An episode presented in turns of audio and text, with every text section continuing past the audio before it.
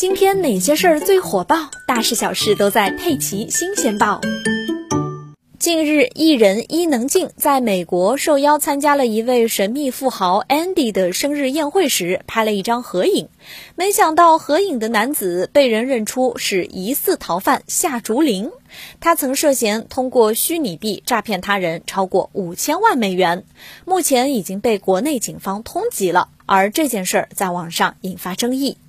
八月一日晚上，伊能静工作室作出回应说，这是友人的女儿以华人慈善捐款活动的名义邀请的伊能静，并没有收取任何酬金。现场除了友人的女儿，伊能静不认识任何人。工作人员已经联系主办方了解详情，对于恶意解读行为将依法取证。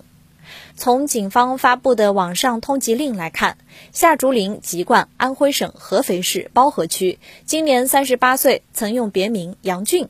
当时有一名东阳受害人报案，经过当地警方调查，发现了这个用虚拟币实施诈骗的犯罪团伙。根据已查情况，从二零一八年五月开始，夏竹林等人为实施数字货币诈骗犯罪，设立公司、招募人员，逐步形成了以夏竹林为首的犯罪团伙。该犯罪团伙在夏竹林的组织和领导下，以投资数字货币可以获取高额回报为诱饵，骗取客户投资入金，之后将入金瓜分实施诈骗。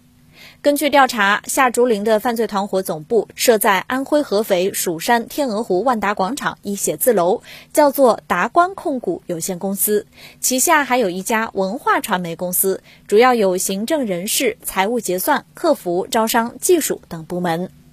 从调查来看，这个达观公司虚构从事区块链技术开发，有正规的数字货币发行资格，通过技术团队研发数字货币交易平台。平台通过盗取火币网等网站数据，模拟股票交易，推出发行自己的数字货币。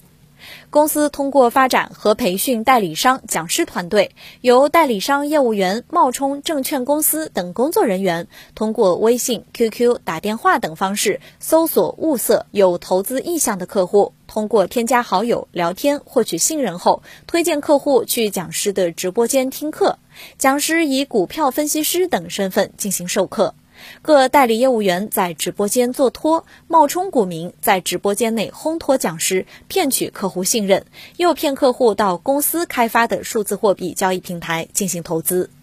这其实就是投资理财诈骗。夏竹林这个团队只不过用虚拟币做了个幌子，搭建后台之后，所谓的讲师忽悠着大家去买，而投资者的钱一打进去之后，就进了他们的口袋。什么涨跌，就是个给人看看的数字游戏，他们后台任意篡改。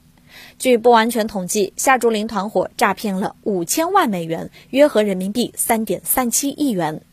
这一案件也是全国警方第一次全链条打击以虚拟币名义实施诈骗犯罪，而夏竹林早已逃往国外，同时转移了资产，随后被警方网上通缉。